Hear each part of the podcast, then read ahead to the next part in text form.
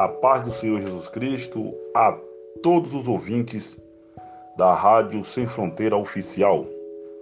Aqui quem vos fala é o Bispo Adilson, da cidade de Ibirataia, Bahia, presidente do Ministério Igreja Pentecostal Restauração e Vida, uma obra de fé e milagre. Aqui vai uma palavra do coração de Deus para o coração dos ouvintes, preste atenção. A palavra está escrita no livro de João, Epístola de João, capítulo 1, versículo de número 7. Mas se andarmos na luz, como Ele na luz está, temos comunhão uns com os outros, e o sangue de Jesus Cristo, seu Filho, nos purifica de todo o pecado. E se dissermos que não temos pecado, enganamos-nos a nós mesmos, e não há verdade em nós.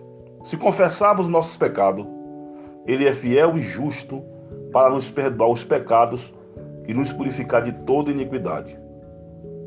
Queridos irmãos, o texto aqui está falando de comunhão. O texto diz nós estamos na luz, como Ele na luz está. Temos comunhão uns com os outros.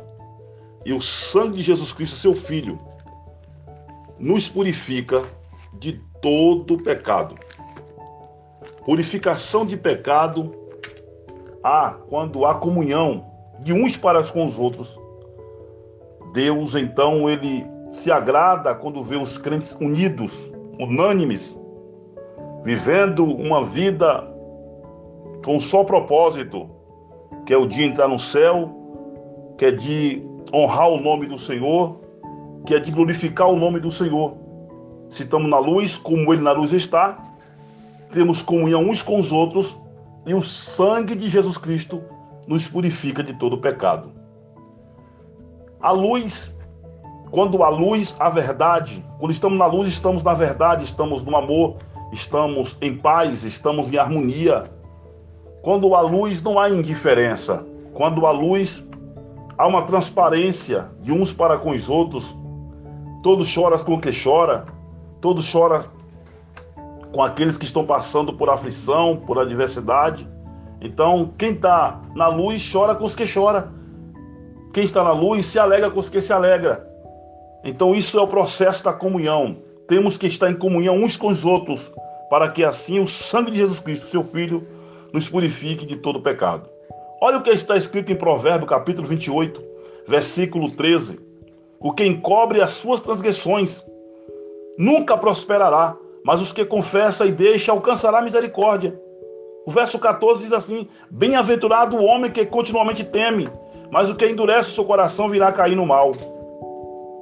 O que encobre as transgressões nunca prospera, mas o que confessa e deixa alcança misericórdia.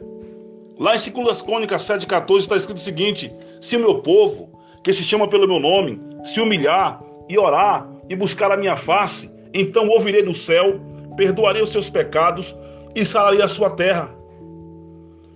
Se o povo do Senhor, nosso Deus, nosso, o seu povo, nós, povo de Deus, se humilhar e orar e buscar a face do Senhor e se converter dos maus caminhos, o Senhor vai ouvir dos céus, perdoar o pecado e sarar a terra de cada um de nós.